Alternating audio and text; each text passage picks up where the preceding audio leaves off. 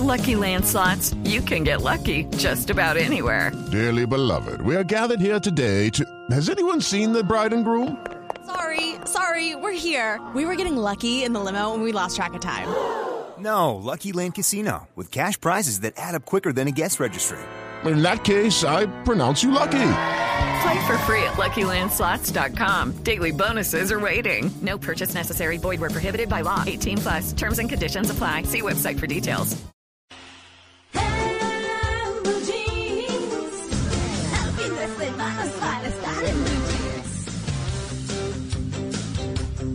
Bueno, saber perder. De eso vamos a hablar hoy, es nuestro tema central. Y bueno, es que cuesta, ¿no? Aprender a perder.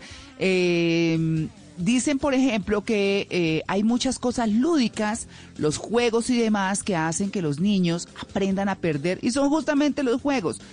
Uno dice, ay, pero es que un parqués o un eh, dominó o cualquier cosa, cualquier juego de mesa. Los juegos de mesa, además de distraernos, son supremamente formadores. Y también los de calle, los de parque, todos. Pero bueno, eso es lo que uno aprende cuando está pequeño y cómo lo cultiva o lo puede enderezar o no, o puede aprender a perder. En fin, esas son cosas que se aprenden con la vida, con los tiempos y demás. Pero hablemos con una experta. Hemos invitado a Liliana Edith Flores Ramírez. Ella es coach certificada en neuroempoderamiento del SER. Es docente adjunta del Diplomado de Posgrado de Medicinas Alternativas de la Universidad del Rosario en Bogotá. Eh, es eh, experta en programación neurolingüística, o sea, eh, Master Practitioner, y maestra de Reiki, fundadora de Bodhisattva no, Bodhisattva, Escuela de Reiki y Técnicas Vibracionales de Sanación en Bogotá. Bueno, Liliana, muy buenos días. Hola María Clara, muy buenos días y buenos días a toda la mesa de trabajo. ¿Cómo están? Pues bueno, bien, queriendo hablar de, saber perder, ¿no? porque esa es una cosa que no es fácil y además hay que perder para aprender. ¿Qué es perder? ¿Qué es perder? Bueno, perder es no alcanzar el resultado que nosotros teníamos como previsto para alguna acción que estuviéramos haciendo, o para algún juego, o para alguna competencia. Eso es perder, no alcanzar el resultado que nosotros estábamos previendo. ¿Mm? Que a veces lo confundimos con, perder, a veces lo confundimos como con fracasar. ¿Mm? No siempre perder es fracasar. ¿Ah, no? No, no. O sea, ¿tenía razón Maturana? Sí, así es, totalmente. Perder es ganar un poco, porque cuando nosotros perdemos, aprendemos. Y ahí es donde está realmente lo que tenemos que evaluar cuando nosotros no tenemos el, resultado o el éxito que nosotros queríamos. Es evaluar qué pasó y aprender. Claro, entonces perder es parte de un fracaso. ¿El fracaso es mucho más grande o qué?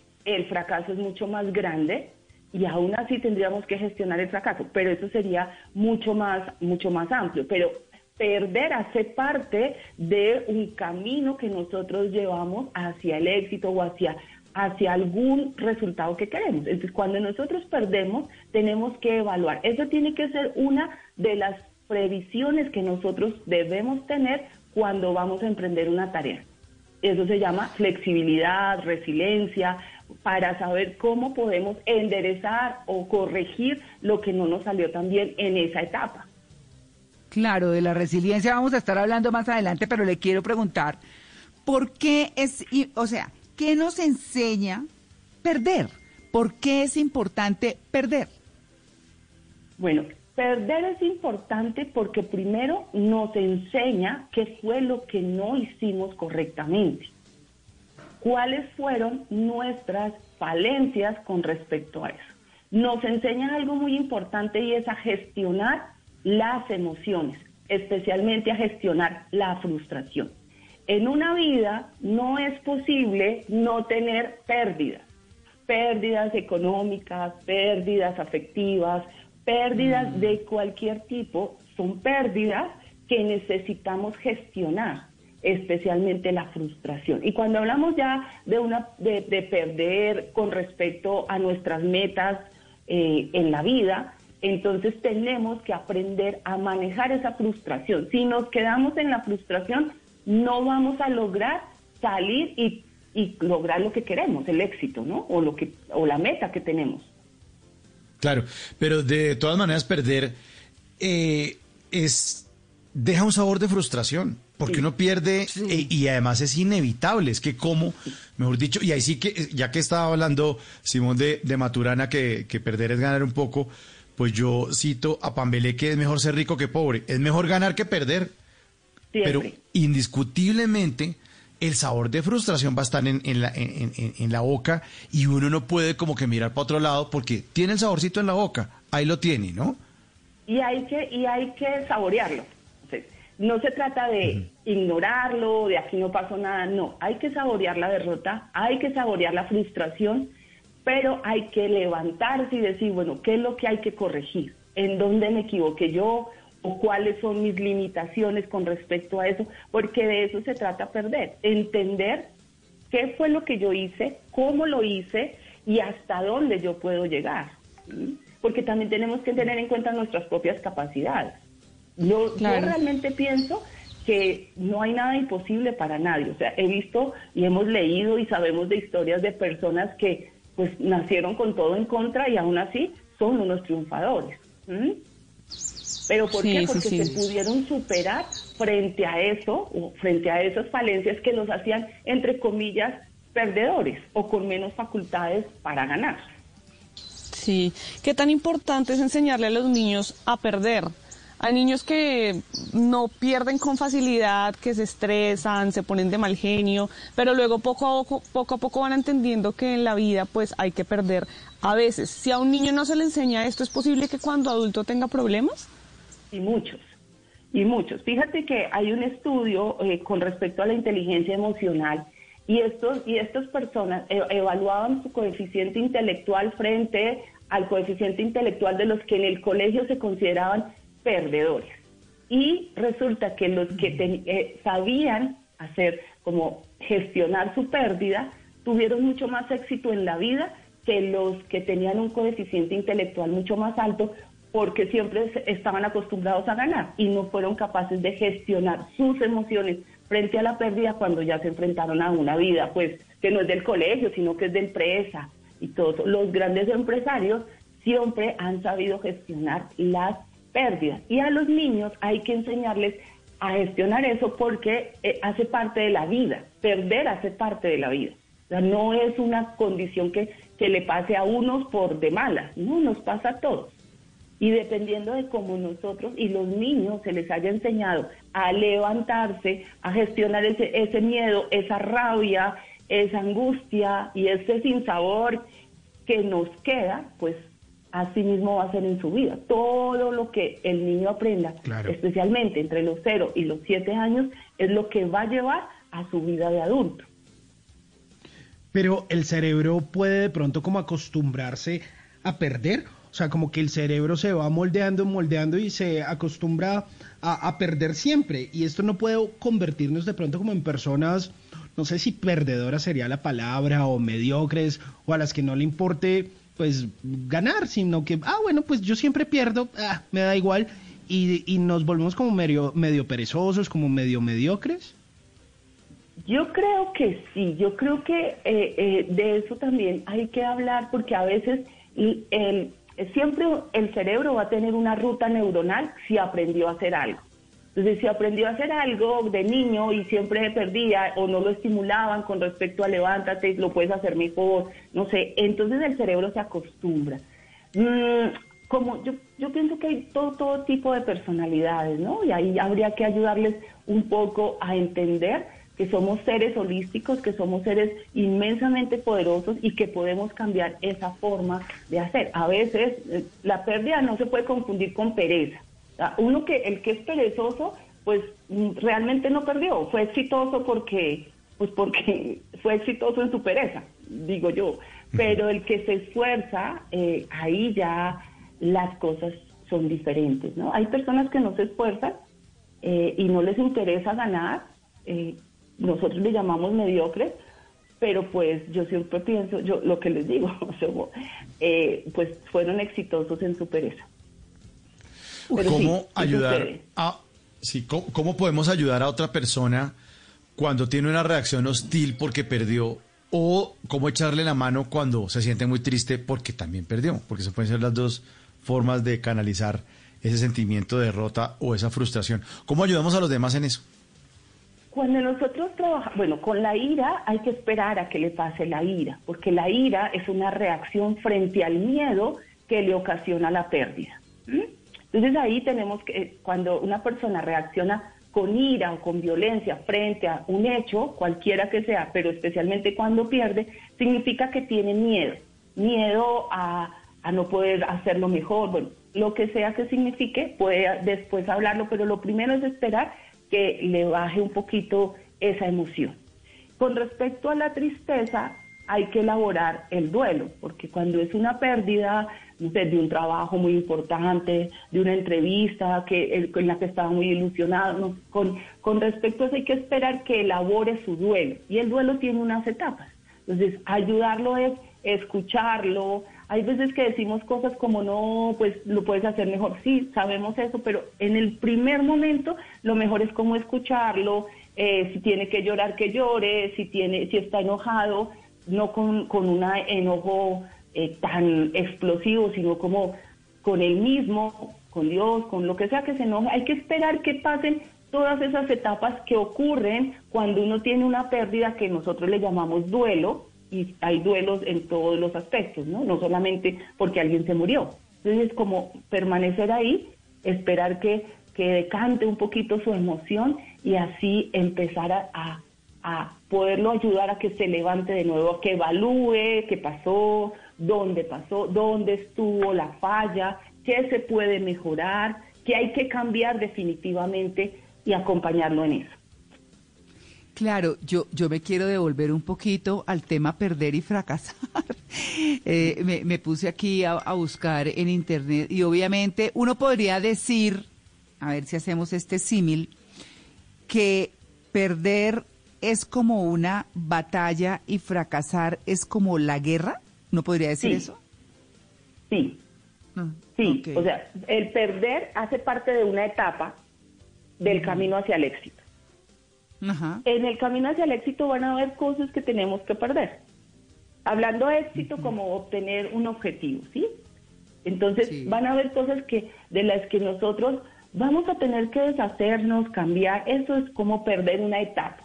Ya cuando yo fracaso, yo digo, no, este negocio, yo creía, por ejemplo, digo, a mí no me gusta la cocina, ¿no? Pero entonces todo el mundo, de pronto alguien dice, no, es que es el mejor negocio, eso da, y me, me da por ponerme un, un negocio de restaurantes y eso, y yo fracaso en el negocio que me toca cerrarlo. Ese es un fracaso frente a ese negocio. Ahora, si lo vamos a evaluar con una vida, pues ya eso sería perder frente a toda mi vida. Perdí, aprendí que yo no voy a ser una negociante de restaurantes porque no me gusta la cocina, entonces me estoy haciendo entender.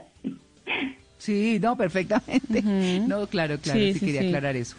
Malena. Mm. Y hablemos del momento, no de afrontar ya que se perdió, sino de que por no perder simplemente no lo intentan, que puede que no sean perezosas, sino que prevén que podrían perder, que hay una posibilidad de que pierdan y entonces prefieren no intentarlo para no someterse a perder y a tener que afrontarlo.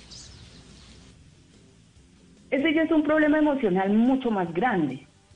Y habría que ab- abordarlo desde otro lugar, desde donde, eh, desde donde él o esa persona está sintiendo que no es capaz, porque ya tiene que ver con creencias de capacidades.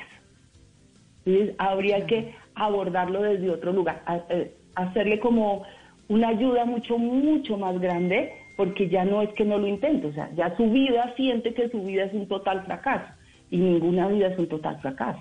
Habría que ayudarle desde otro lugar, con, mm, evaluando sus creencias, sus creencias más íntimas, más, más arraigadas en él, ya, ya tocaría hacer otra intervención diferente. Es Yo también es miedo, ah. ¿no? Es miedo a, a, a de pronto no tiene la suficiente, el suficiente músculo emocional para afrontar la pérdida. Cree Mm. él, pero todos tenemos eso. si usted siempre ha tenido un cerebro ganador, eh, que no importa, listo, ah, yo, yo pierdo, pero no importa, yo me pongo de pie eh, y sigo adelante, eh, de pronto tratando de ser muy positivo, pero a la vez también como medio realista, como, como muy fuerte mentalmente.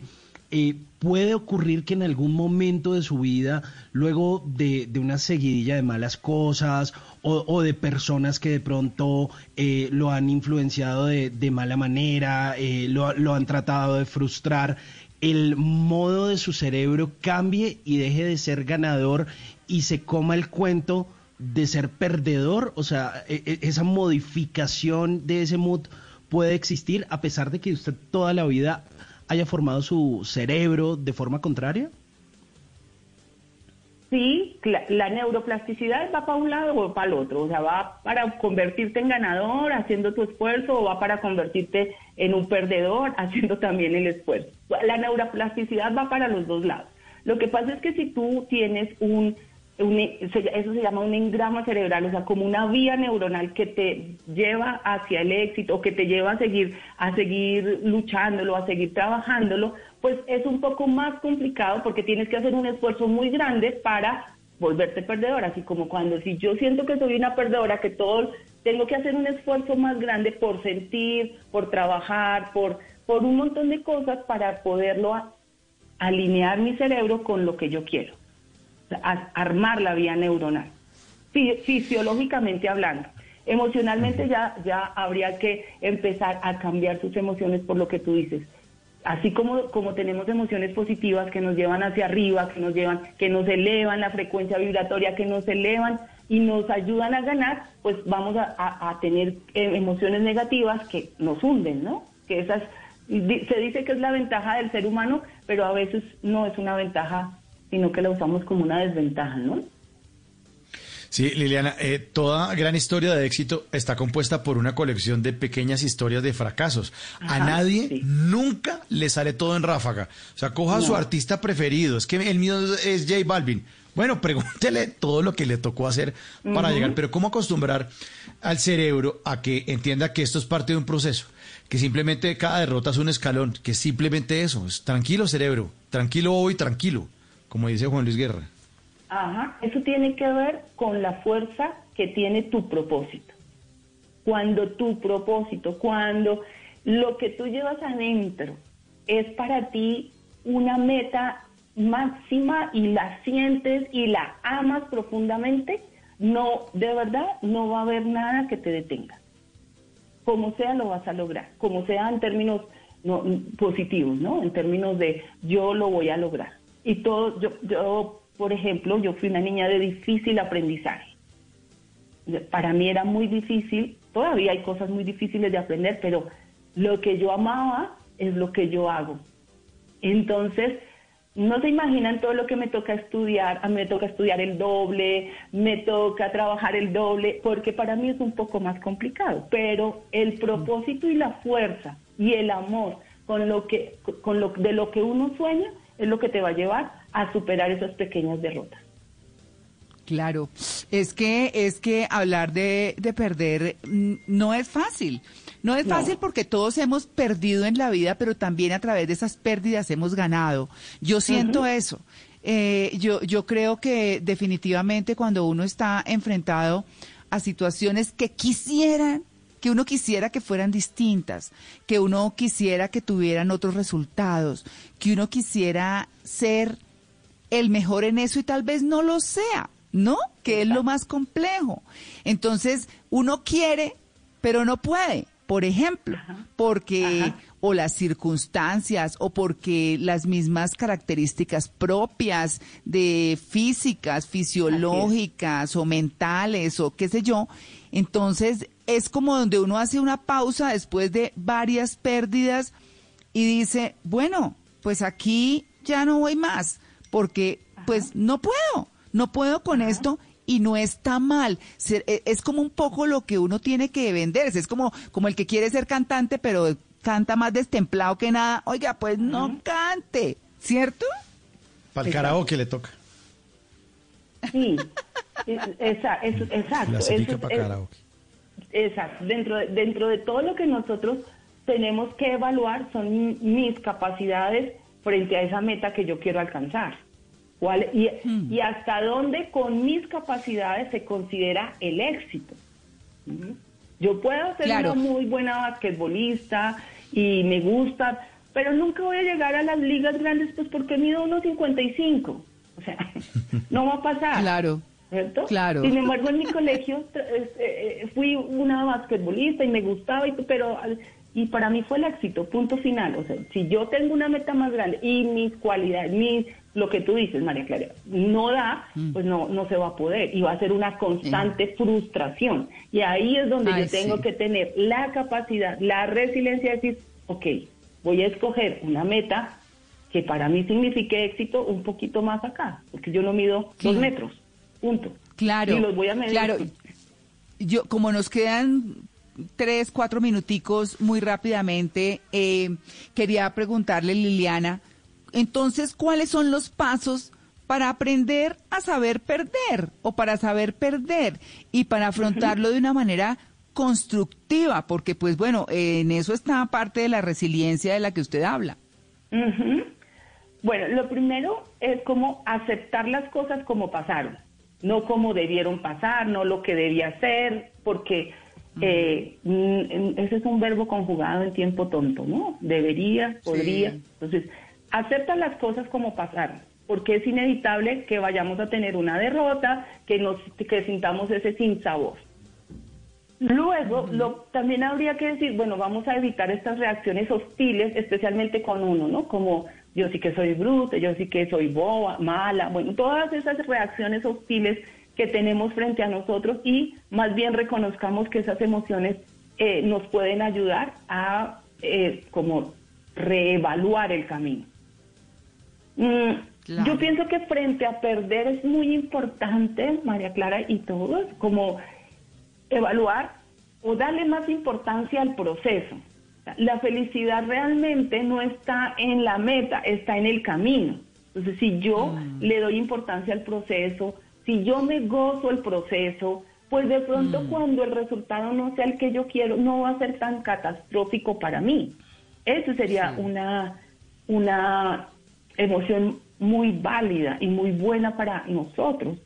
Evaluar, por ejemplo, que yo siempre creo que voy a ganar, o sea, como que siempre soy el favorito, a mí nadie me va a poner encima, nada, como evaluar, como tener esa posibilidad, bueno, ¿y qué va a pasar si no gano? ¿Qué va a pasar si pierdo? Habría que tenerlo también en cuenta, porque hace parte del el camino al éxito. Hay que tener en cuenta lo que no sale bien, para que no sea tan, tan complicado después. Hay un pensamiento que nosotros ll- llamamos el pensamiento túnel y es como, como que solamente podemos pensar que vamos a ganar. No, no, no tenemos como la capacidad de pensar como, bueno, ¿y qué pasa si no? Ese, ese es el pensamiento túnel y va ligado a que yo soy solamente el que va a ganar, como el, el rol del favorito.